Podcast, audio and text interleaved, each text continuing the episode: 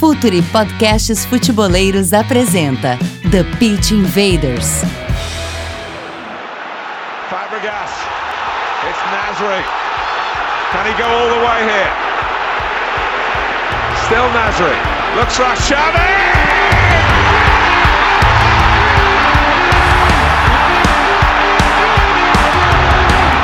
Wonderful play from Arsenal. Arsene Wenger's Olá, futeboleiros! Olá, futeboleiras! Futuri Podcasts Futeboleiros apresenta The Pitch Invaders, episódio 86. Meu nome é Eduardo Dias, eu sou o host mais essa invasão futeboleira pelo SoundCloud, iTunes, YouTube e pelo www.futuri.com.br. Vamos falar em YouTube, inscreva-se no nosso canal, estamos trabalhando em novos programas, como sempre com muita análise, muitos dados. Em breve no YouTube mais um programa Futuri. Já temos a live por lá toda segunda-feira, 21h30. Conexão imediata com o Invader, Vinícius Fernandes. Dale, Vini! Da Eduardo, tudo bom, cara? Tô aqui pra gente falar de um tema muito bacana que estava sendo requisitado já nas nossas redes sociais, nos grupos que a gente participa também. E, e é um tema legal pra gente falar, sem spoilers, né? Não, não vou querer adiantar aí na tua fala, mas é um tema bacana pra gente sair do lugar comum, né? Que eu acho que sempre quando se trata desse tema que, que, que vai pautar nosso podcast hoje, acaba se, se incorrendo assim na, naquele lugar comum, naquele chavão. Então vamos sair um pouco do lugar pra tratar sobre ele. Verdade, aqui a gente sempre tenta falar um pouco além do óbvio. E o primeiro convidado de hoje já é o Invader, já passou por aqui, a gente se orgulha muito disso. Bem-vindo de volta, Rafael Oliveira, comentarista dos canais ESPN. Tudo bem? Um abraço a todos. Mais uma vez, um prazer enorme ser convidado, estar aqui para falar de um tema que realmente é bem legal. Porque tem muita história é, por trás do, da imagem mais recente né, desse nosso personagem. Tem bastante coisa pra gente falar. Demais. Próximo convidado estreia hoje aqui no The Pit Invaders, mas ele já é um Invader. Uma grande falha nossa, na verdade, não ter o chamado. Bem-vindo, Victor Canedo, redator, repórter e comentarista do Globoesporte.com. Salve amigos, bom dia, boa tarde, boa noite a todos. Realmente é um prazer. Também estava devendo, já, já fiquei devendo em alguma outra oportunidade também. Agradeço muito o convite. E vamos que vamos, porque o tema mexe com o coração também. Vamos lá então. Mais um convidado, Matheus Viana. Esse aqui eu vou qualificar ele, já vou entregar um pouco a pauta. Administrador do perfil Arsenal Brasil no Twitter. Dali, Matheus. Olá pessoal, é um prazer de estar participando do podcast de vocês e tentar contribuir nessa pauta de hoje. Vamos lá, Invaders. Vamos resgatar o legado de Arsene Wenger.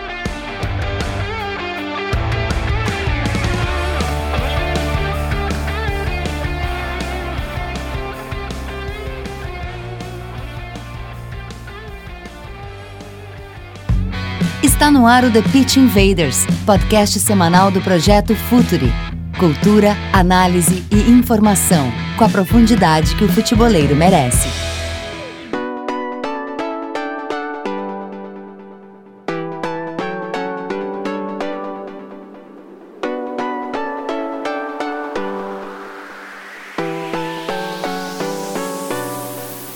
Eu lembro claramente de um episódio do Pit Invaders, num preview que fizemos sobre a temporada 16-17, que a gente comentou que ali, naquele momento, naquele começo de temporada, era o momento do Arsenal oxigenar as ideias, tentar um novo projeto. E de lá para cá os gritos de Wenger Out se multiplicaram.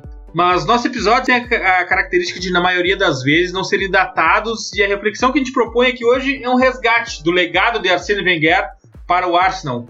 Para o Arsenal, Vini, e também para a Premier League, né? Com certeza, ele é um cara que, mais do que pra Premier League, acho que pro futebol inglês, né? Um cara que é muito importante. Ele chegou em 1996 no Arsenal, ou seja, se praticava um outro futebol né, no Reino Unido. Era uma Inglaterra não tão globalizada, né, futebolisticamente falando, não tão aberta a novas culturas, a introdução de, de novos modelos de futebol. E chega o Wenger no clube mais popular de Londres, disparado, o clube mais popular de Londres. Quem já esteve em Londres sabe disso. O Matheus pode falar um pouco mais, porque a gente sabe que o pessoal da Arsenal no Brasil é bem presente, mas o Arsenal é muito popular em Londres. Chega um francês de lá e, e assim, implementando um futebol de, de saída curta, é, muito diferente, né? E, e se opondo, sendo quase que o antagonismo daquele kick and rush, que se não era tão predominante quanto nos anos 70 e 80, ainda era bastante vigente no futebol inglês. Então é um cara que chega empregando uma marca e com muita diferença para aquilo que se para aquilo que era vigente no futebol inglês até então. Então é, um, é uma figura que eu sempre digo que quando a gente for analisar o Wenger, Wenger virou meme negativamente, né? Virou É, é, quase que é quase pejorativo falar em Arsene Wenger hoje no, no, futebol inglês, muito pelas brincadeiras que se faz com o Arsenal sobre a figura dele. Mas ele é um cara que eu acho que ele merece esse podcast, assim, ele, ele merece ele merece que o legado dele seja dimensionado. Rafa, e ele chega numa Premier League completamente diferente ela ainda estava no começo da globalização, uh, ainda não tem essa potência financeira que tinha hoje, não era sequer tão popular assim. E o mundo, o futebol praticado dentro de campo também era outro completamente diferente, né, Rafa? Completamente, né? As diferenças eram muito grandes. Acho até que para fazer esse exercício de ter uma real dimensão do que fez o Wenger para o futebol inglês, a gente tem que tentar pensar com a cabeça de 20 anos atrás, mais ou menos tentar se colocar na realidade de um país fechado a ideias de fora, fechado a profissionais de fora, sem essa globalização, a facilidade de transferências, sem grande aceitação de estrangeiros entrando para trabalhar no país do futebol, e aí eu estou usando essa expressão muito até para a gente traçar esse paralelo com o que é a resistência que em vários momentos existe no futebol brasileiro em relação a estrangeiros. Então tem o estilo de jogo, tem um treinador francês, ainda tem essa questão de rivalidade França e Inglaterra, chegando depois de vir do Japão como uma aposta num clube que é extremamente pesado, né? um clube que carregava, além de jogadores de muito peso como espinha dorsal, carregava na sua memória recente a ideia de um Arsenal que tinha um estilo de jogo feio, mas que teve anos de um ídolo como jogador, depois como treinador por muitos anos, que era o George Graham, uma sequência até de escândalos fora de campo, envolvendo ali os anos 90 do Arsenal também. E aí de repente chega um cara que bate de frente com a cultura existente na Inglaterra, bate de frente com a cultura do clube e começa a implementar novas formas de treino, novas formas de alimentação, novas formas de rotina de vida. Ele chega para se ter uma ideia, por exemplo, né, nesse período, a estrutura era completamente diferente. Então o Arsenal tinha um grupo que ajudava a compor ali o que acabou ficando conhecido na Inglaterra como The Tuesday Club, né? o clube da terça-feira. Por quê? Porque na época o Arsenal nem tinha um, centro de treinamento próprio. O Arsenal usava o, os campos da universidade em Londres, de uma universidade emprestada. E aí, às quartas-feiras, a universidade queria usar esse centro de treinamento e o Arsenal dava folga para os seus jogadores muitas vezes. E na terça, essa galera que gostava da noite saía para beber e muitas vezes só voltava na quinta-feira. Então dá para ter uma dimensão assim, bem superficialmente, do que era o tamanho da resistência, o mundo que o Wenger entrava quando chega no meio dos anos 90. Victor, é importante esse resgate porque, afinal de contas, a gente ouve muito o Wenger out de uma, de uma parte da torcida, a gente pode entrar nisso depois, que já conheceu, o, pelo menos aqui no Brasil, estou falando, já conheceu o Arsenal dos Emirates, o Arsenal dos invencíveis, o Arsenal depois de, de, da explosão da Premier League, quando na verdade a gente, a gente se sente obrigado a contextualizar ele nesse histórico de um outro Arsenal, né, Vitor? É, exatamente. O Rafael citou muitas coisas que ele. Dá pra dizer que ele revolucionou realmente. Se você jogar aí no Google uma foto do Wenger de 9,6, ele já vai parecer um, um, um, um, senhor, né, com todo respeito à idade dele, com aqueles óculos, um, ar meio professoral, porque ele realmente chegou, trouxe muitas novidades, é, com esse ar científico, mudando métodos de treinamento, muito professor, professoral mesmo, cortou bebidas, cortou doces, carne vermelha até, mexeu realmente com a dieta dos jogadores, e numa época que o Arsenal era aquele boring, boring Arsenal, era ter um canto das torcidas e da própria torcida do Arsenal, e aí transformou aquele time que só ganhava de 1 a 0 um time ofensivo, é, muito veloz, transições, time de posse de bola, um futebol encantador e não necessariamente gastando dinheiro, né? Um outro grande mérito dele, a gente entra no detalhe aí da janela de transferências e ele descobriu muitos jogadores excepcionais.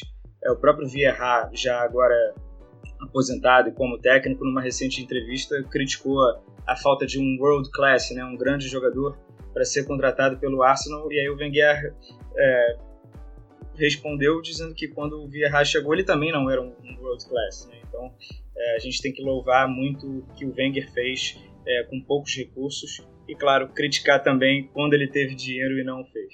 Matheus, é, deve ser uma contradição muito grande para o torcedor do Arsenal, e tu falas como torcedor mesmo do Arsenal, e a gente te convidou para esse lado mesmo, uh, passional aqui para dar esse, esse testemunho de ter essa pressão para cima da Wenger, que é a pressão normal do mundo do futebol por resultados, mas em contrapartida também saber da contribuição que ele teve para a história do Arsenal. Perfeito, exatamente. Só complementando o colega anterior, o Arsenal inclusive tem um lema disso, que é We don't buy superstars, we make them. Ou seja, a gente não compra astros, né? A gente é, forma os astros. Mas voltando à, à pergunta, é, sim, não é uma tarefa muito simples, né? É, são 22 anos, quase, vamos completar 22 anos do Wenger no Arsenal, e de certa forma, a, apesar de, de levantar a, a, bandeira do Wenger out, é, a gente precisa de fato é, levar em consideração tudo aquilo que ele fez, né? Fora tudo isso que foi colocado por vocês, né? Tem toda uma parte de gestão mesmo, né, dentro do Arsenal, no qual ele, ele, ele, ele revolucionou o clube nesse sentido, né? Então ele tem créditos, mas a gente precisa ponderar até quando esse crédito é válido, né? É um crédito infinito. Então, isso a gente precisa, a gente precisa tocar nesses temas para ver exatamente e mostrar também esse outro lado do Wenger, que é o lado manager dele. Só para uma curiosidade, o Wenger com 22 anos de Arsenal, ele é apenas o 18º técnico em longevidade no futebol inglês. Impressionante isso, né? Como nós temos culturas tão diferentes assim.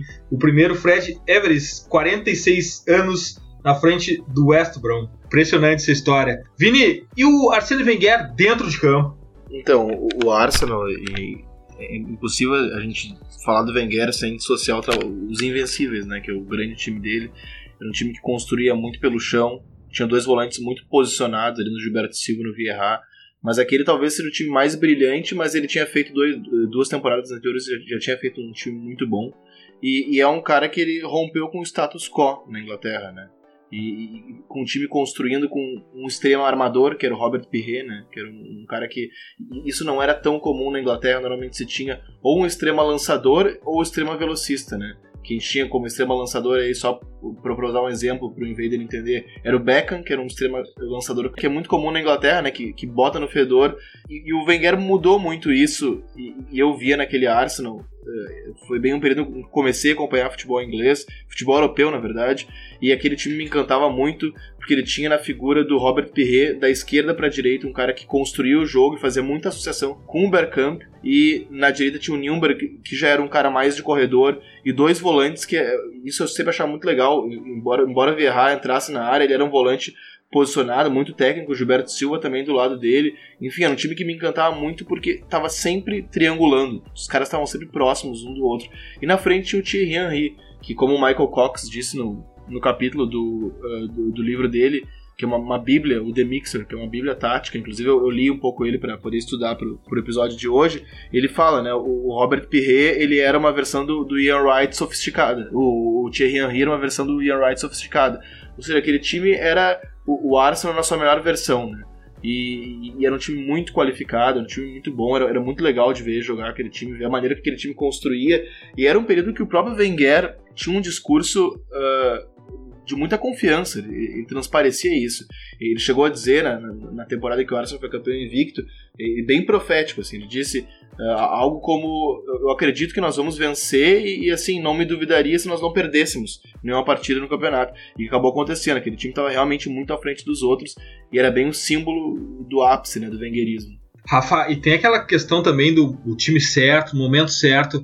Naquele momento, o Wenger se utilizou de, de praticamente uma, uma internacionalização dos times ingleses que não estavam acostumados com tantos estrangeiros. E no exato momento em que a globalização está chegando, que a Premier League está explodindo, e aquele time, naquele momento, a Premier League vai de carona com o Arsenal também, né? Ela explode em decorrência do Arsenal também, né, Rafa? É, por isso que eu acho que ele tem muito esse papel de ter revolucionado o futebol inglês, inovado em vários sentidos. E aí eu acho que é legal também a gente colocar o inovado dentro do, do contexto, né? É inovador para um futebol que era atrasado em vários sentidos também, né? Que era a realidade do futebol inglês. Então, é, depois eu acho até que esse é um dos motivos até para o Wenger deixar de ter o mesmo efeito e o mesmo sucesso. O campeonato cresceu numa velocidade muito grande se comparado às décadas anteriores, e o efeito de tudo que ele trouxe de novo deixou de trazer os mesmos resultados. Mas sim, se a gente olhar desde quando ele chega, tem um trecho de um livro que eu até vou, vou citar mais para frente na hora das dicas, que é justamente o, o impacto do, do Wenger quando chega nos treinamentos. E alguns jogadores falavam: Pô, mas a gente só treinava bola parada. A gente só estava preocupado em treinar duelo aéreo, defensivo ou ofensivo. Agora ele está incentivando a gente a sair tocando, ele está incentivando a gente a, a tentar jogar a bola de uma outra forma, e a gente está se sentindo bem fazendo isso. Esse eu acho que é um, um, aspecto legal. E aos poucos ele vai inserindo os estrangeiros. Né? Então, é, a gente já citou o time campeão invicto, mas o time de 98, por exemplo, 97 98, já era um time com a cara das adaptações do Wenger. Um meio-campo extremamente físico na época com Vieira e Petit, mas já com a velocidade do Overmars pelo lado. É, era um time já com estrangeiros, né? já começava a surgir aquela legião francesa além dos holandeses, que tiveram uma participação importante nessa era Wenger também, nesse período com o Overmars crescendo e já entrando bem, com o Bergkamp, que virou um dos grandes símbolos do melhor futebol que o, que o Arsenal apresentou. Então, sim, acho que tem muito dessa incorporação de novos estilos, de você conseguir ser um time de muita movimentação, de variação. É interessante porque quase todos os jogadores, quando falam do Wenger, falam dele sobre o ponto de vista de gestor, o cara que administra bem vestiário, que administra bem relacionamentos e relações entre diretoria, jogadores, entre ambiente com os jogadores, não exatamente como um estrategista, como um cara extremamente tático.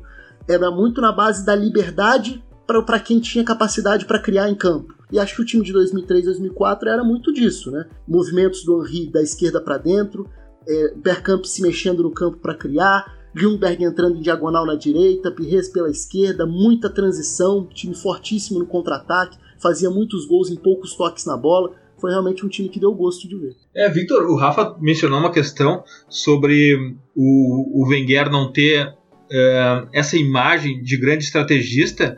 Uh, eu não sei se isso é injusto com ele ou não, e a gente está aqui para refletir e debater sobre isso, mas o Wenger mais.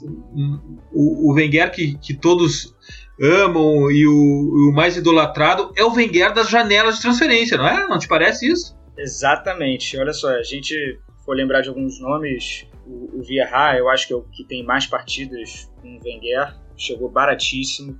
Titi Henry, que já, já virou íntimo, já tive a oportunidade de visitar o Emirates e, e tirei uma foto lá com a estátua dele. Tem uma estátua também do Bergkamp, é, que não veio em alta. A descoberta do Fábricas, que aparentemente veio de graça, né? Veio, veio muito novo do Barcelona. Ljungberg, e aí mais recentemente dá pra, o, o Pires também, mais recentemente a gente pode citar o Ramsey, os brasileiros Gilberto Silva e Edu que tiveram um papel importantíssimo naquela conquista dos Invencíveis, o Edu até também no, no título anterior de 2001, 2002.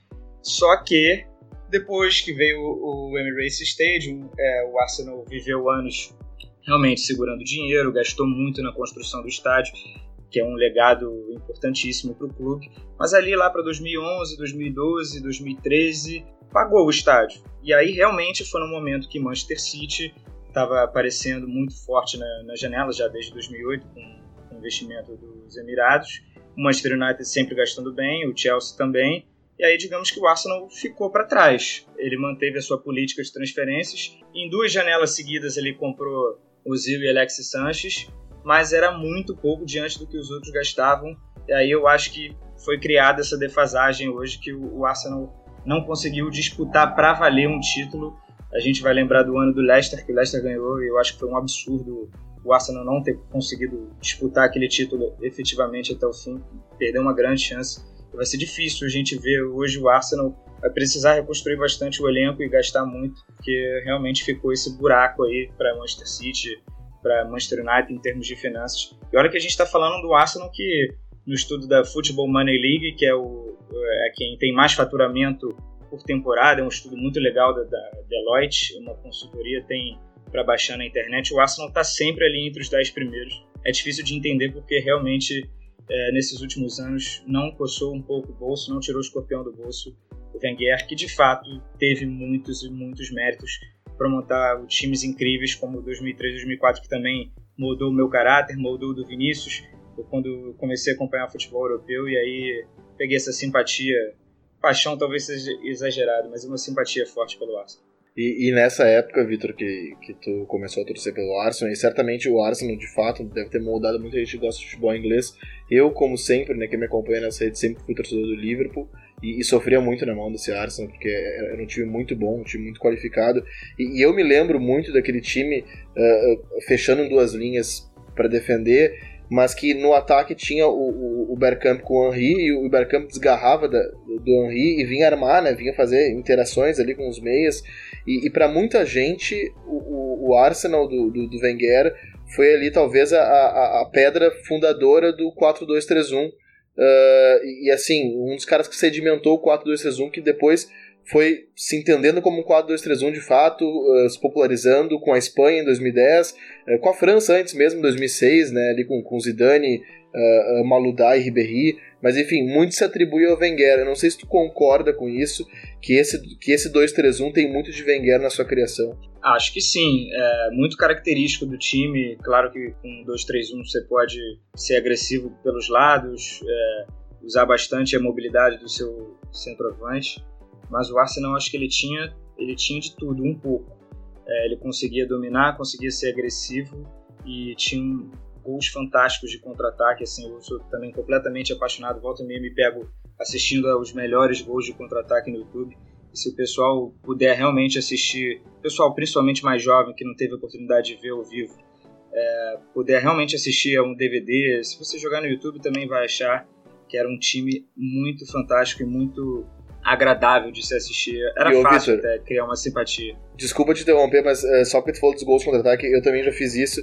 E é impressionante que os gols de contra-ataque daquele Arsenal eram gols construídos, uh, assim, não, não eram gols de contra-ataque como, sei lá, os gols do Leicester de contra-ataque. É, não, não, não era aqueles contra-ataques com uma transição com uma bola longa, como. Um, um passe só, né? Exatamente, com um passe só. Era normalmente construído, assim, mas numa velocidade, uma verticalidade incrível. Né? Todos sabendo jogar, né? Impressionante também. O Henry, o Bergkamp, que você falou, vira um armador, né? Ele tem uma qualidade absurda, já estava já no fim de carreira. Ljungberg, Pires, não sei se eu chamo Pires ou Pires, Vieira ou Vieira, mas enfim, é, muita qualidade no pé de todo mundo. Os defensores também. Matheus, esse Arsenal de hoje, ele tem a internacionalização do Arsene Wenger, ele tem grandes estrangeiros ali também. Para a gente fazer esse confronto, para gerar um desconforto mesmo, para refletir sobre isso, Onde é que tá o elo perdido do Arsenal? Ah, chegou no ponto que eu gosto, hein? Não era para criticar, mas eu vou, vou. Só que tem um probleminha. Para eu explicar tudo isso aí, eu vou precisar de uns entre 5 e 10 minutos. Vai embora, Tem problema vai embora, seguir? Vai embora. Então, sim. Vamos lá. Queria só fazer uma pequena correção ao Vitor, né? Que ele, ele citou que o Arsenal é, quitou o estádio em 2012 e 2013. Na realidade, o Arsenal não quitou o estádio ainda. O estádio ele vai ser quitado, se eu não estou enganado, ou é 2023, 24 ou 25, alguma coisa assim. Mas é uma dívida completamente controlada, tá bom? Ela é uma dívida de aproximadamente 13, 14 milhões de libras por ano, então é um valor muito irrisório. É, me perdoe, Matheus, é só para justificar aqui, enfim, eu e você me corrigir de vez. É, não sei se essa parcela era, foi sempre a mesma durante esses anos ou teve uns primeiros 5, 6 anos que é, eram parcelas mais grossas e aí realmente comprometia as finanças do time ou não? Sempre se manteve nessa linha de 13, 14 por ano? Sempre se manteve nessa linha de 13, 14 é, por então, ano, tá? Então peço desculpa. É, nada, nada, que isso. É, só eu explico aonde está o elo perdido, né? Na realidade, é, é tudo uma questão de, de ótica, tá? É, se a gente voltar em 2003, 2004, mas não do lado do campo, né, mas do lado do, político do Arsenal, o Arsenal definiu que, só para vocês terem mais ou menos uma ideia, para você comprar um season ticket no Arsenal naquela época, você esperava na fila algo aproximadamente de 10 anos. Porque o season ticket acaba sendo uma herança de pai para filhos. Tá? Então, se a gente for falar do Highbury, a gente estava falando de um estádio de aproximadamente 35, 37 mil pessoas. Então, o Arsenal detectou naquele momento que é, se ele construísse um estádio maior, ele teria uma arrecadação muito maior. Né? Então, se a gente for olhar em 2003, 2004, a grande parte dos clubes do mundo, as receitas elas vinham de ingressos. Né? Então, o que, é que o Arsenal fez, resumidamente? O Arsenal fez contratos de longo prazo. Então, o Arsenal pegou, é, fechou um contrato de 10 anos com a Nike, tá? a, partir de 2000, da, da, a partir de 2004, é, onde ele recebia 7 milhões e meio de libra por temporada. Tá? E fechou é, 10 anos também com a Emirates, na realidade, oito anos, oito anos de camisa e com direito a mais três de renovação e 15 anos de name rights do estádio. E aí o Arsenal recebeu todo esse dinheiro à vista, recebeu aproximadamente 100 milhões de, de libras. Então o Arsenal pegou to, praticamente todo o dinheiro da Nike e da Emirates e botou lá mais ou menos uns 170, 180 milhões de libras, é, adiantou para a construção do estádio. Então explica-se é, resumidamente, é, é, acho que fica mais fácil de entender o seguinte: durante 10 anos o Arsenal não recebeu verba de camisa, tá? E nem é, de patrocínio de material esportivo. E foi um, basicamente um ano onde o, o, o, o marketing esportivo deu um boom. Né? Então as principais fontes de receitas elas começaram a inverter os valores, né? Começou a ter mais dinheiro do ponto de vista de fornecedores de material esportivo, de patrocínio de camisa, né, do marketing de uma forma geral, do que de fato é, por, por, por, ingresso. Então o Arsenal, é, nesse ponto, ele não foi visionário. Então, enquanto os outros clubes estavam arrecadando e não estavam tendo o, o, o, gasto de construir um estádio, né, ele, é, se a gente for olhar, por exemplo, para o United, se a gente for olhar para Liverpool, o United é sacanagem porque o United é líder em, em, em arrecadação, né? Até mais que o Real Madrid hoje. Sim, sim, exato. Mas só para vocês terem mais ou menos uma ideia de disparate, mais ou menos ali em 2010, 2011, United, o United recebia algo em torno de entre 35 e 40 milhões de libras se somar patrocínio de camisa tá, e de material esportivo. E o Arsenal não recebia nada. Se a gente for olhar Chelsea, se a gente for olhar Liverpool, etc., estava todo mundo arrecadando algo em torno de 25 a 30 milhões. E a gente estava sem receber. Então o que aconteceu? Né? Aí é o lado visionário do Wenger. Né? É... Ele conseguiu tirar leite de pedra dos times pós saída de David Dane, acho que 2006 foi quando o Henry saiu, acho que foi isso. É, ele perdeu o braço direito dele em nível de contratação, de, de, de, de persuasão de jogadores, né? E porque ficou muito claro que o Arsenal entraria num momento onde financeiramente ele não poderia competir com nenhum outro clube da Premier League, do top do Arsenal, né? Dos, dos, dos top 4, top 5, enfim. E aí o que acontece? É, simplesmente o Arsenal é quase que obrigado a revelar uma grande estrela e vender um, um grande jogador por temporada. Aí você vê saída de Fábricas, de Nasri, de Adebayor, mais recentemente de Van Persie. Né? O Arsenal precisa se desfazer dessas pessoas para, de certa forma, conseguir fechar o caixa. E, e, aí, e aí é o lado que a gente precisa tirar o, o, chapéu pro Wenger, né? Porque ele sabia que a gente não ia lutar por títulos. E mesmo assim ele conseguiu manter a gente dentro da Champions League. Que financeiramente era um negócio completa, a gente era completamente dependente financeiramente da, da, da Champions League. Porque só por participar da Champions League, o Arsenal arrecadaria só de, de, de cotas de televisão, algo em torno de 30 a 40 milhões de libras. Então, pensa num clube que já estava 40 milhões de libras atrás de todo mundo. Se ficasse fora da, da, da Champions League, a gente costumava brincar e dizer que ia iniciar o processo de liverpoolização do Arsenal. Né? A, gente ia, hum. a gente não ia conseguir mais chegar na, na, no top 4 e ia ficar fora porque o dinheiro ia faltar. Né? E aí as coisas começam a mudar. Eu costumo é, separar a, a, carreira do Wenger em dois momentos. Né? Então, é, até 2012, né, principalmente entre o período de, 2000, de 2005 a 2012, eu particularmente, eu nunca cobrei muito dele porque eu conheço, eu conheço as finanças do Arsenal. Eu sabia que ele não podia fazer muita coisa a partir dali, né? E tudo que foi vendido pra gente, como torcedor do Arsenal, é que a partir da temporada 2013-2014, ou seja, quando a gente passados 10 anos da renovação da Emirates e da Nike, a gente poderia competir de igual para igual com outros clubes. E aí começa a vir Ozil, Alex, Alex Sanchez, etc. Mas há uma virada política muito forte no Arsenal, que é o Peter Hillwood estava quase morrendo, e no leito de morte dele, ele basicamente é, vendeu as ações dele. Tinha um, um, uma briga política por um, por um, possível takeover no Arsenal entre o Kroenke e o, e o Usmanov, né? E aí tinha uma, uma rejeição muito grande da torcida do Arsenal, visto que o nosso orgulho sempre foi que a gente não era um time vendido, como o Chelsea, ou como mais recentemente Manchester City, etc. A gente era a gente, a gente vivia do dinheiro que a gente, de certa forma, é, é, é, é que o clube gerava, né? Então, o que aconteceu? Houve uma rejeição muito grande na, na, na, no, com relação ao Usmanov, porque ele é um Uzbek envolvido com, com a antiga União Soviética, com a Rússia e tal, com petróleo, e aí ficou aquele negócio de ser mais ou menos algo como se fosse com o Chelsea. E aí teve muita campanha de é, Love Arsenal, Hate Usmanov, coisas do, do tipo, e aí o Kroenke, o Stan Kroenke compra o Arsenal. E aí eu acho que, pensando mais é, pensando melhor hoje em dia, eu acho que talvez a gente tenha errado ali, né? Porque o Kroenke, ele é um, um, um, cara dos negócios, tá? Então, como é que aí a gente acho que eu consigo dizer aonde foi que a gente se perdeu, que a gente basicamente virou uma empresa, né? O Arsenal faz parte da, da KSE, que é um grupo do Stan Kroenke, que tem vários clubes. Tem, ele tem vários. Ele, ele, é um homem do esporte também, né? Então ele tem time de futebol americano, de basquete, de. O que vocês imaginarem, ele, ele tem. Né? E aí o que acontece?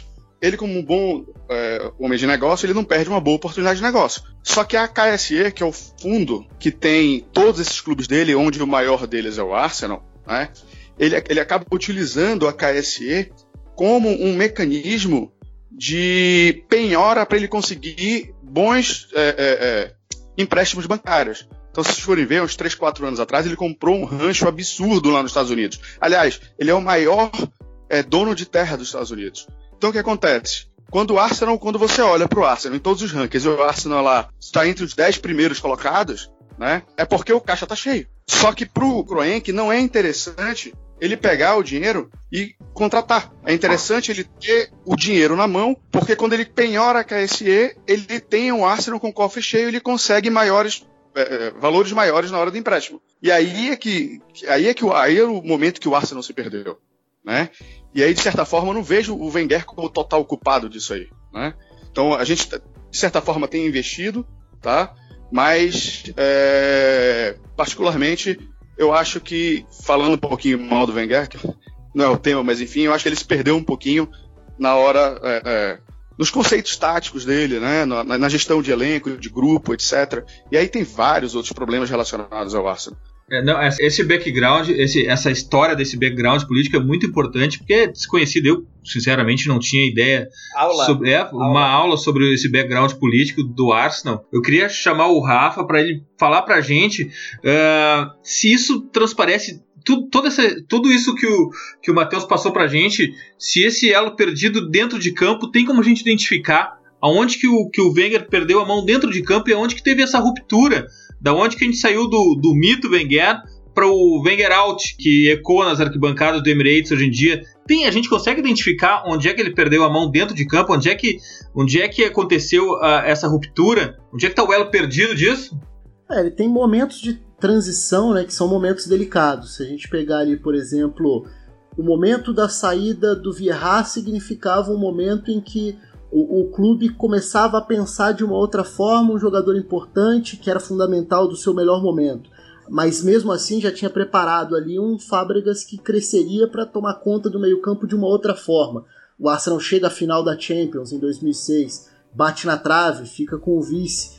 A partir dali eu acho que isso começa a ficar mais nítido. Porque acho que também tem um outro aspecto, né? A, a, em cima disso tudo que o, que o Matheus falou, e é interessante porque a gente olha do ponto de vista político interno do clube, acho que tem o contexto da transformação do país em termos de futebol, né? em termos de Premier League. Quando o Wenger chega em 96, ele tem o Manchester United como o clube que domina a nova era. Era uma era iniciando, que era a era Premier League. Já tinha tido o Blackburn campeão, o Newcastle como grande sensação, até por um estilo ofensivo e tudo mais o Wenger consegue se estabelecer como o grande rival, o grande é, oponente do Ferguson naquele momento. Ele implementa várias das coisas novas que a gente já citou. E o futebol muda. Muda com regulamentações que permitem mais estrangeiros, que abrem as portas para isso. Muda porque mais treinadores estrangeiros entram, e até então eram pouquíssimos no futebol inglês. O Wenger foi um dos primeiros na era Premier League.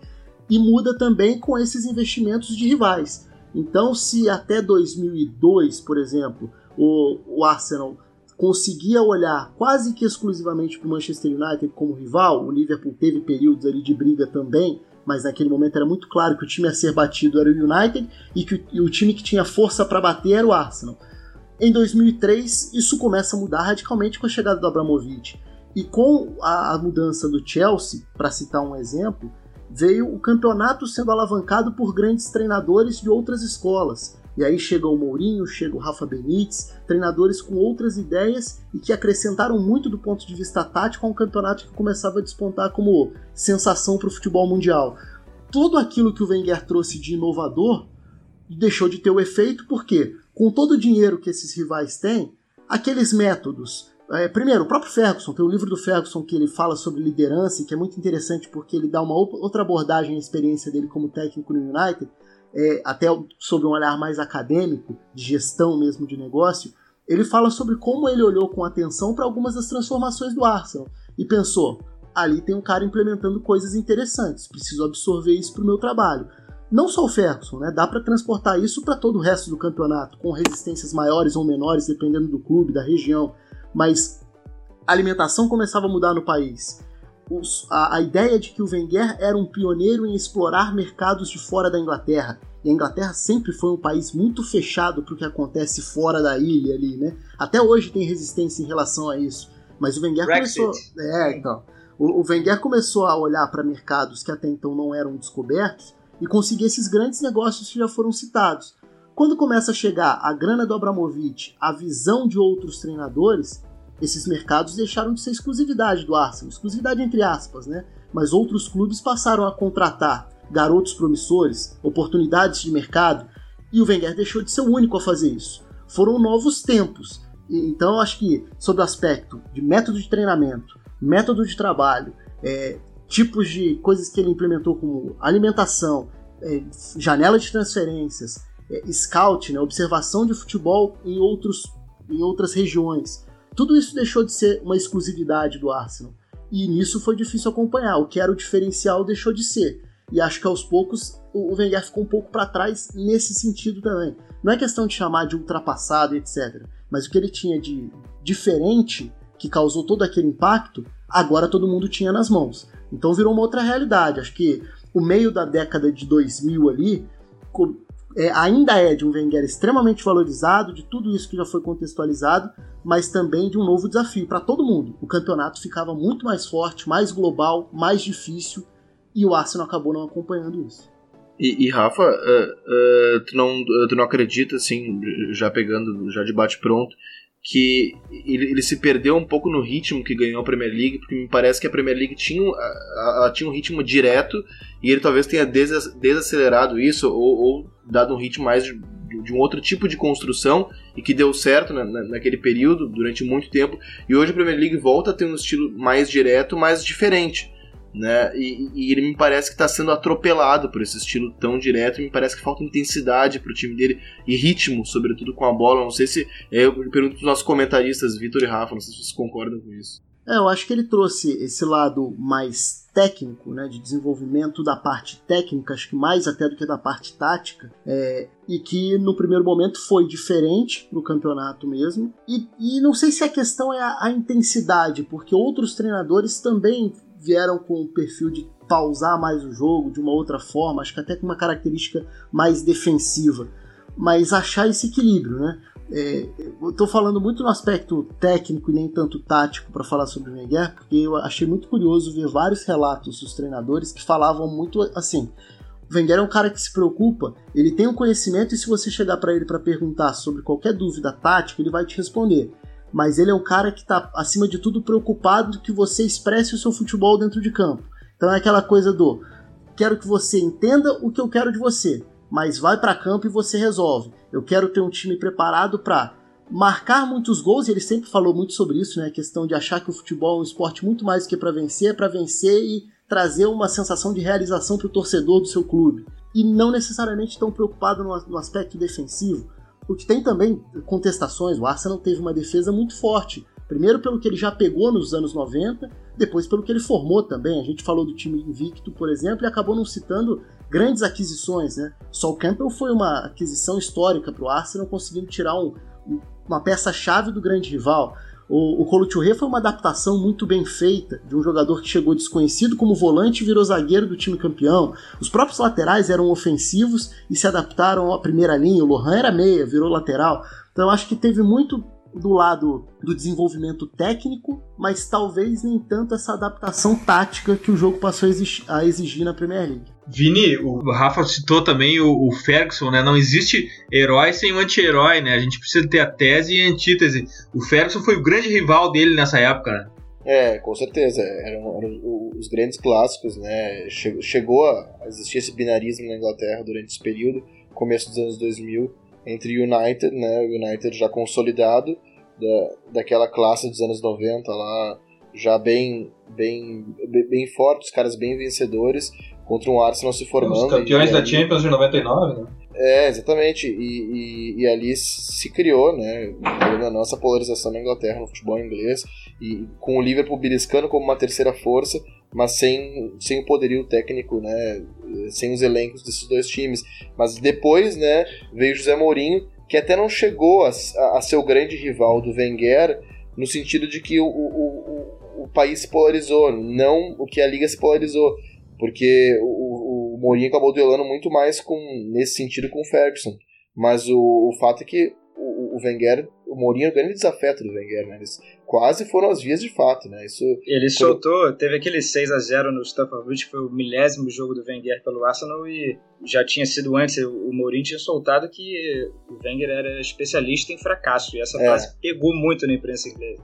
É, não, o, o- vamos combinar que o Mourinho ele contribui muito, talvez, para aceleração, tal- assim, da degradação da imagem do, do Wenger. Eu, eu acredito nisso. Porque também o Mourinho talvez seja bem a antítese do Wenger, né? Enquanto, é, até como imagem pública, eu tô falando, né? Assim como o Wenger, ele, ele é esse cara que em algumas entrevistas ele tem um tom de voz mais baixo, um cara mais elegante, e, e às vezes até passa é, realmente é uma imagem cabisbaixa. O Mourinho já é um fanfarrão, já é um cara né, sempre muito confiante, é, acreditando muito no time e não escondendo isso. Então me, me parece, até não, sei qual a opinião de vocês, que o Mourinho até acelerou um pouco, mas aí realmente falando de imagem pública, é, da degradação do, do Wenger. É, essa decadência em cena aberta do, do Arsene Wenger, Wenger, ela teve mais um capítulo, Matheus, que foi a, a questão doméstica contra o Tottenham, né? O momento que o Tottenham passa do, do Arsenal na questão da- das vagas europeias e chegando na frente na Champions League, também é um momento que o Wenger perde mais pontos ainda, né? Sem dúvida nenhuma. É, aliás, é, eu diria para vocês que o, a, a torcida londrina, de uma maneira geral, ela sente muito mais essa, essa momentânea é, troca de poder entre o Arsenal e o Tottenham do que de fato uma saída da Champions League, por exemplo. Porque hoje, fi- financeiramente, o Arsenal está muito mais calçado, está muito mais preparado financeiramente para uma saída de uma competição europeia nesse, nesse sentido. Mas aceitar essa, é, esse termo tem sido muito utilizado na Inglaterra, né? A troca de poder, né? No norte de Londres.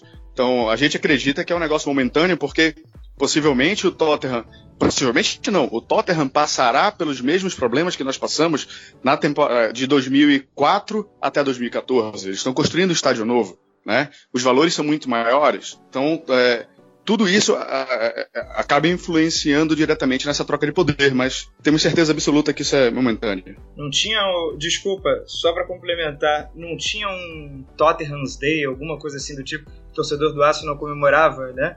Sim, é o St. Rings Day. É o dia que o, o Tottenham não consegue mais ultrapassar o Arsenal na, na tabela do campeonato. 20, 21 anos, alguma coisa assim. É, e aí caiu ano passado e possivelmente esse ano a gente não consiga comemorar de novo. Matheus, eventual final do ciclo Wenger e uma distância histórica, é claro que tu não vai poder me responder isso eh, objetivamente, mas tu, tu imagina que o fim do ciclo Wenger e uma distância histórica vai colocar o Wenger no devido lugar na história do Arsenal? Ou esse desgaste é, é- ou esse desgaste não traz de volta mais o legado dele? Não, então.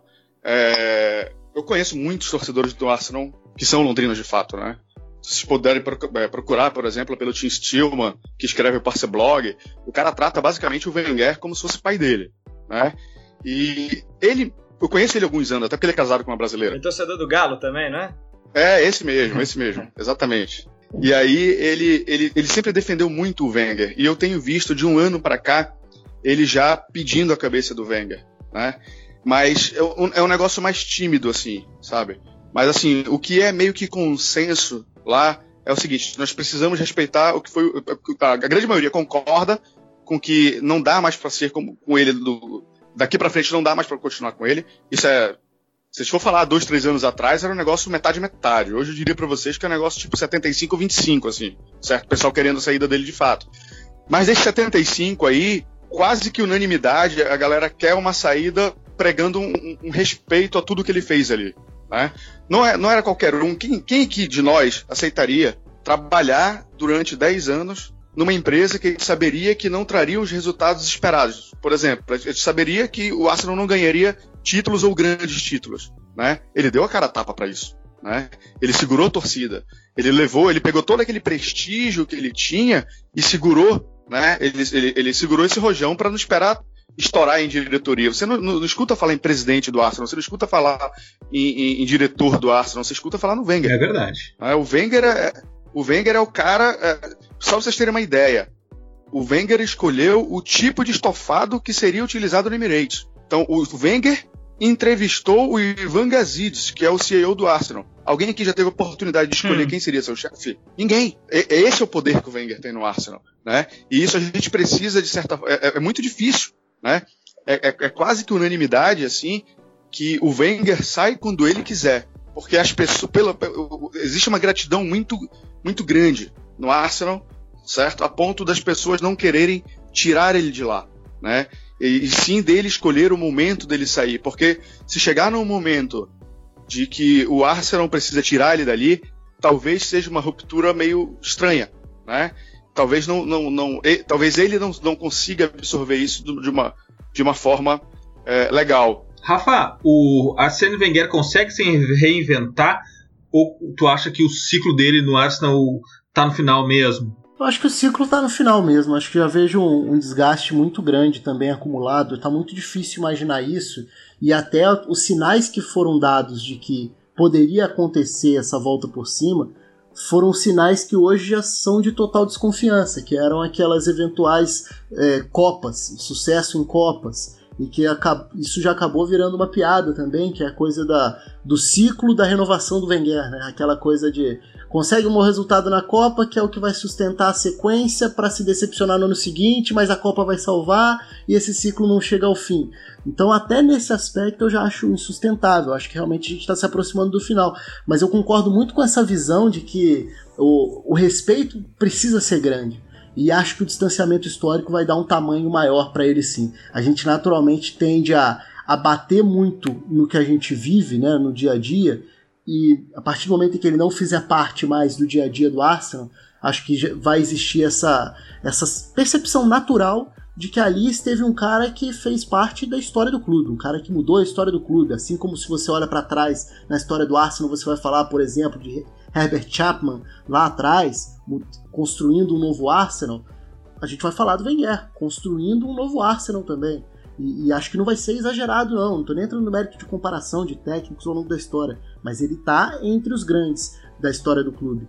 E sim, eu acho que ele já tentou essa reinvenção de algumas formas. O exemplo foi quando, na temporada passada, ele resolve adotar três zagueiros, resolve resgatar algo que só tinha acontecido lá na primeira temporada dele, né? Porque quando ele assume em 96, ele assume no meio, no meio não, mas após alguns meses de temporada, e o Bruce Rioch, que era o técnico naquela ocasião, usava três zagueiros e ele dá sequência aos três zagueiros até o fim daquela temporada dele, a primeira, né, até porque tinha zagueiros de, de, qualidade naquele período, né, e eram líderes do time também. Ele tentou implementar isso e acho até que o impacto inicial foi bem legal na temporada passada. Tanto que para essa temporada existia mais uma vez aquela sensação de será que dessa forma a gente vai ter um novo Arsenal? Um Arsenal mais competitivo, mais consistente? Mas de novo não aconteceu, né? De novo teve um prazo de validade e não foi nem dos mais longos. Então eu realmente acho que a gente ultimamente tem tido espasmos aí, né? Ah, sensações de pontos positivos, mas acho que o ciclo realmente está tá se aproximando do fim. Posso fazer um contraponto ao que o Rafa falou? Vai lá, por favor. Pois não. É, então, o 343, na realidade, Rafa, é o que, assim, não posso falar abertamente, mas a gente tem contato com pessoas que trabalham no Arsenal, com jogadores, etc. O que eu sei é que o 343 não foi inversão do Wenger. Né? Na realidade, é, é, as lideranças do elenco se fecharam no vestiário e falaram assim: ó, esse velho tá maluco aí, se a gente não pegar a rédea, a gente vai ficar fora. E que o que, até onde eu sei, quem é, a ideia do 343 é do Arteta e do Koscielny.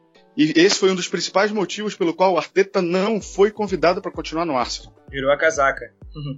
Não, é, não, não, seria uma questão de virou a casaca, mas é. talvez o Wenger tenha se sentido intimidado com uma possível é, é, solicitação de uma sucessão natural do Arteta por ele, entendeu? Então isso, isso de certa forma aconteceu.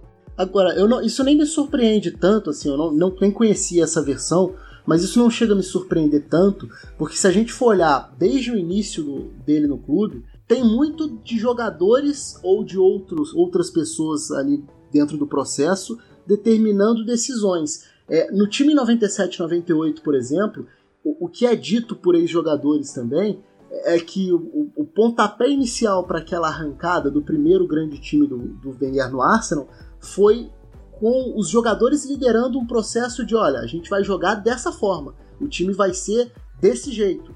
Naquele período ali, com uma mudança de postura, de posicionamento, até a partir de Vieira e Petit, que teriam iniciado junto com referências como Tony Adams, por exemplo, uma maneira, a definição de uma maneira de jogar. Então nem chega a me surpreender tanto, porque eu acho que ele sempre foi um cara muito aberto a isso, assim.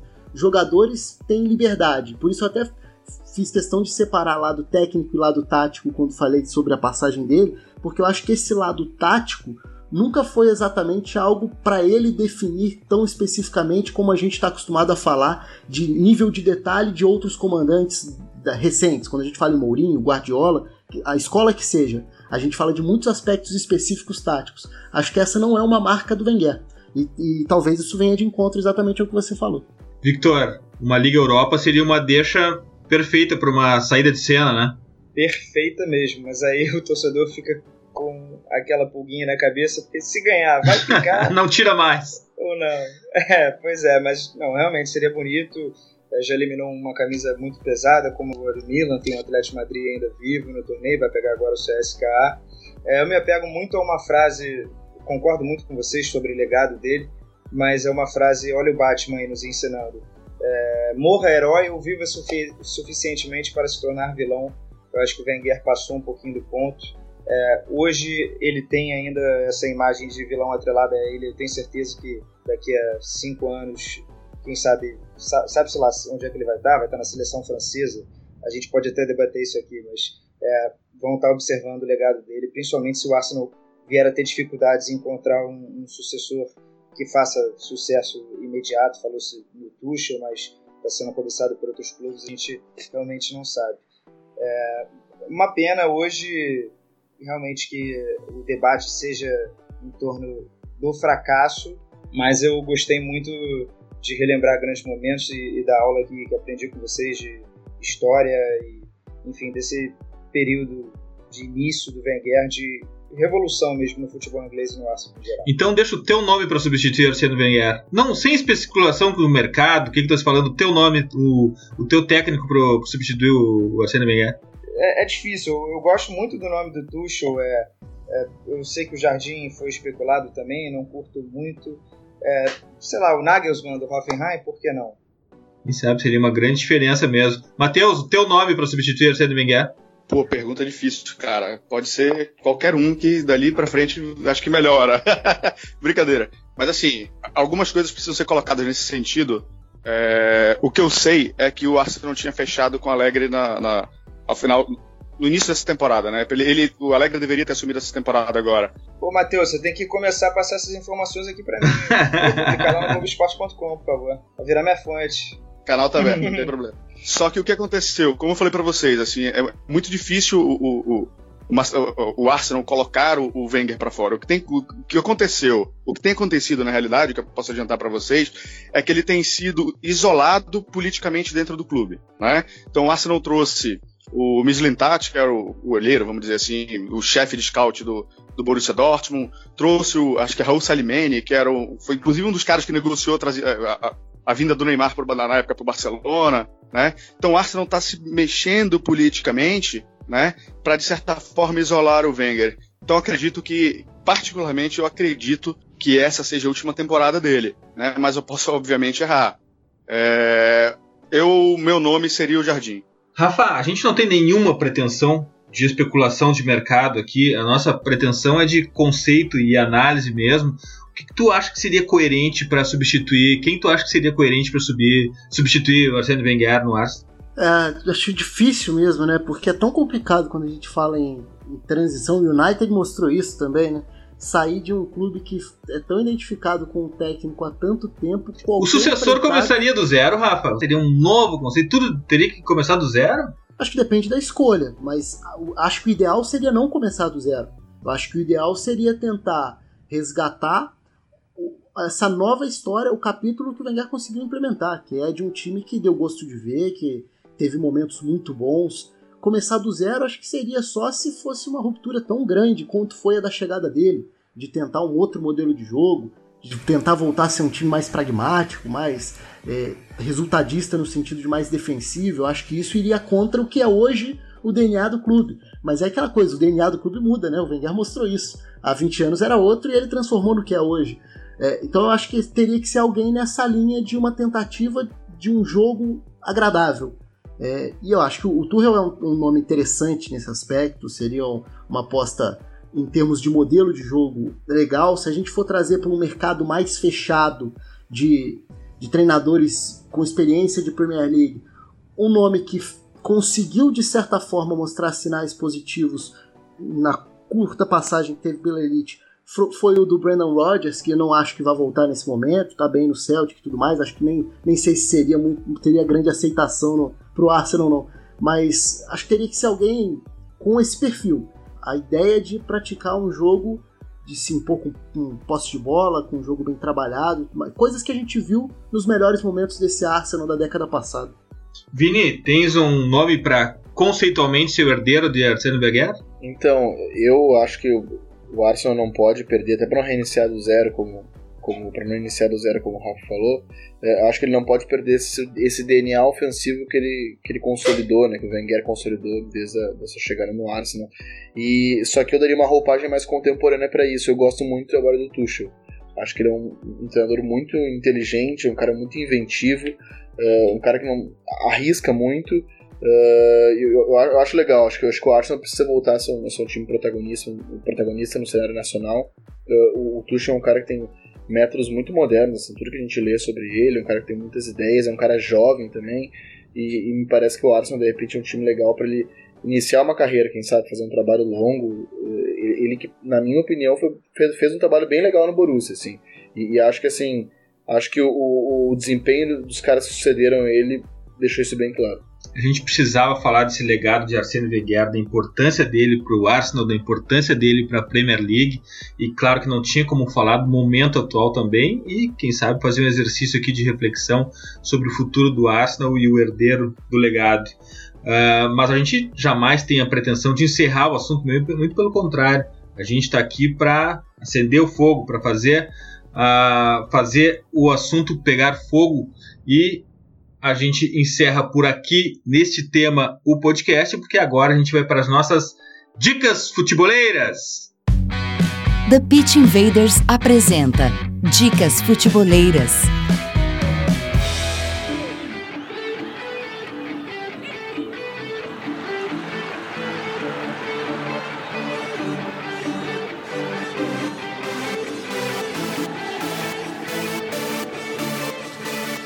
Bom, minhas dicas futeboleiras são de dois textos atuais, mas um olha para o passado e o outro olha para o futuro. Primeiro, minha primeira dica futeboleira é o segundo capítulo da saga A Gênese do 424 e a Moldura de Nossa Escola, de 1930 até a Copa de 50. O 235 danubiano, o nascimento do WM, o WW italiano e a chegada dos treinadores húngaros ao Brasil, que o Vitor Oliveira está fazendo na série, é digna de um prêmio, uma aula sobre futebol Passem no www.futre.com.br, deem uma olhada nesse texto, leiam esse texto, conheçam o passado, para a gente ficar sabendo também sobre o futuro. E sobre o futuro, o outro texto é uma matéria do Jamil Chad para o Estadão. A Alemanha avança no plano de se tornar a maior potência mundial no futebol. Conheça o futurístico projeto de 450 milhões da Confederação Alemã de Futebol, o Vale do Silício do Futebol. Eu fiquei louco com essa matéria. É impressionante os dados, as ideias, o que eles pretendem fazer com o futebol na Alemanha. Vini, qual a tua dica futeboleira? Minha dica futeboleira é um documentário Zidane, a 21 First Century Portrait, que é, é Zidane, um retrato do século XXI, um documentário francês, que é muito legal porque é o Zidane comentando o seu próprio jogo e as suas ações em campo. Isso é uma série documental, tem, por exemplo, uma do Kobe Bryant, pessoal que se amarra em basquete, eu, por exemplo, que adoro NBA, e é muito bacana que são jogadores assistindo seus lances e vendo o que eles poderiam ter feito, o que eles fizeram de melhor. E é muito legal como esses caras têm uma perspectiva bastante coletiva, principalmente esses caras gênios, né? Como você tem agora, grandes esportistas como, uh, esportistas como Kobe Bryant e o nosso glorioso Zinedine Zidane, que é o cara que me deu mais prazer de ver jogar. Graças, Vini. Obrigado, Eduardo, a, a, toda essa legião de comentaristas e dois futuros do Arsenal, né, no caso do, do Vitor e do Matheus. Uh, aprendi muito pouco em território inimigo, né? Eu como torcedor do Liverpool, mas, mas, mas muito feliz. Porque, é, principalmente o Matheus aí contou histórias, bem, bem, bem que tu falou ali, né? Nos colocou na realidade política do Arsenal. Muita coisa inédita para mim. Obrigado. Rafa, tua dica futebolera? Bom, a dica vai ser exatamente dentro do tema do, do podcast de hoje, da conversa de hoje. Um livro do jornalista John Cross, né, que é um jornalista que cobre o Arsenal há muitos anos, e, e ele escreveu um livro sobre o Wenger exatamente há dois anos, três anos, livro de 2015, é, chama Arsene Wenger, The Inside Story of Arsenal Under Wenger. Ou seja, a história por trás do Arsenal nesse período do Arsene Wenger no comando. Então, tem bastante coisa interessante ali sobre todo esse processo, o que ele encontrou quando chegou, a resistência, as mudanças, a, a maneira de lidar com tudo aquilo e muitas impressões de todo mundo que esteve envolvido no processo. Então, tem muitos trechos de ex-jogadores, de ex-dirigentes, de jogadores mais atuais, etc. Tem bastante coisa que dá para tentar puxar, para tentar formar essa ideia do que foi a importância do Wenger para a história do clube. Rafa, obrigado por estar aqui de novo com a gente. Obrigado por estar na luta pelo conhecimento no futebol. Se num país que tem tanto preconceito contra o estudo, contra a ciência, imagina dentro do futebol, que é super conservador. Obrigado por estar junto com a gente nessa luta. A gente se sente mais forte contigo nessa trincheira. Obrigado mesmo. Obrigado, eu que agradeço pelo convite mais uma vez. Sempre um prazer, dou a maior força, sou um fanzaço do projeto, então estamos juntos. É um prazer fazer parte da equipe. Vitor, tua dica futebolera? Vamos lá, talvez um pessoal já tenha lido, mas separei aqui com carinho. É o Papo de Copa, é uma sessão agora do Globoesporte.com também, vou puxar a sardinha pra gente. Entrevista do Martim Fernandes com o Boban, o Zvonimir Boban, famoso da Copa de 98 com a Croácia. Uma entrevista muito legal que ele deu, tem vídeo, tem um texto bastante legal. Falou também sobre o episódio que ele defendeu um torcedor que estava sendo agredido por um policial no, no clássico lá, o Dinamo Zagreb, a Estrela Vermelha. É muito legal mesmo é, a entrevista, vale dar uma conferida. É uma das figuras aí, época de Copa do Mundo, rola sempre aquele sentimento, álbum de figurinha e, enfim, saudosismo. Esse a gente pode liberar, esse saudosismo. Vitor, demais contar contigo no The Pit Invaders. Bom, se faltava isso para ser um invader, de fato, agora não falta mais. A gente sabe que tu estás com a gente nessa luta. Muitíssimo obrigado. Volte sempre aqui, portas abertas para ti, Vitor. Eu que agradeço também, sou muito fã do projeto. Estou sabendo que vem novidade por aí, então contem comigo aí, pelo menos na divulgação, na, na corrente forte ali na, nas redes sociais. Sou fã de vocês. Demais. Matheus, tua dica futebolera? A minha dica é, não pode ser diferente. Né? Quem quiser um conteúdo diferenciado do Arsenal, principalmente no que tange a parte política, a parte de, é, de finanças do Arsenal, pode entrar no próprio site da Arsenal Brasil. Se, nesse caso, você vai ter que precisar dar uma garimpadinha lá mas a gente, desde 2009, a gente vem escrevendo sobre as finanças do Arsenal, né? Todas essas histórias que eu acabei de contar para vocês, de, de, de, como surgiu a criação de estádio, de valores, etc., a gente sempre costuma escrever sobre isso. E o site do Swiss Rumble, que é o mago das finanças do futebol. Então, se, entrar no site do Swiss Rumble, vocês vão, vão encontrar é, essa parte mais é, político-financeira de basicamente de todos os clubes da Europa. Né? Então ele, ele descreve muito bem essa parte é, é, financeira de contratos, de valores, etc. E aí vocês vão encontrar algum. Acho, acho que ele escreve um por semestre de cada clube. Vocês podem encontrar lá é, e verificar exatamente como anda a situação do Arsenal. Demais, Matheus. Muitíssimo obrigado a ti, a todos os Gunners que nos ouvem, grandes invaders também. Valeu, amigo. Eu que agradeço a oportunidade de estar participando do podcast de vocês. Sempre que necessário, podem contar com a torcida no Brasil. A gente está à disposição para falar sobre o que a gente entende que é sobre o Arsenal. E nunca esqueçam, os podcasts futeboleiros do futuro, The Pitch Invaders e Entre Linhas, estão no iTunes, na SoundCloud e no YouTube. Assine nosso canal, nosso feed, receba o nosso conteúdo futeboleiro on demand. Aos invaders que nos ouvem pelo iTunes, deixe algumas estrelas no review isso é importante para nos posicionarmos melhor nas buscas e aumentarmos o alcance da invasão futeboleira. Sigam também a nossa playlist futeboleira, hashtag Football, do Futuro FC no Spotify. Invadam também o nosso site futeboleiro, www.futuro.com.br. Certamente o site com conteúdo mais profundo sobre futebol, sobre campo e bola no Brasil. Vamos invadir o YouTube, Vaders. Acesse agora o Futuro FC, inscreva-se no canal, curta nossos vídeos ative o alarme para notificações sobre novidades. Nos encontramos por lá toda segunda à noite, 21h30, para trocarmos uma ideia na nossa live, canal do Futre no YouTube. Novidades em breve, não importa o horário que vocês estão ouvindo isso, mas certamente o Vini está trabalhando nessa novidade que a gente já tem lá. Vai ter em breve pelo YouTube, né, Vini? Não tem hora, não tem dia. O Vini está pensando nisso neste momento. Futeboleiras e futeboleiros, nós somos o Projeto Futuri temos um convite para vocês. Pense o jogo.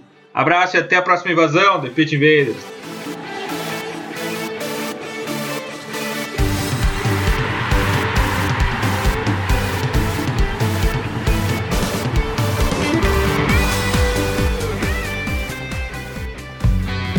Projeto Futuri apresentou The Pitch Invaders.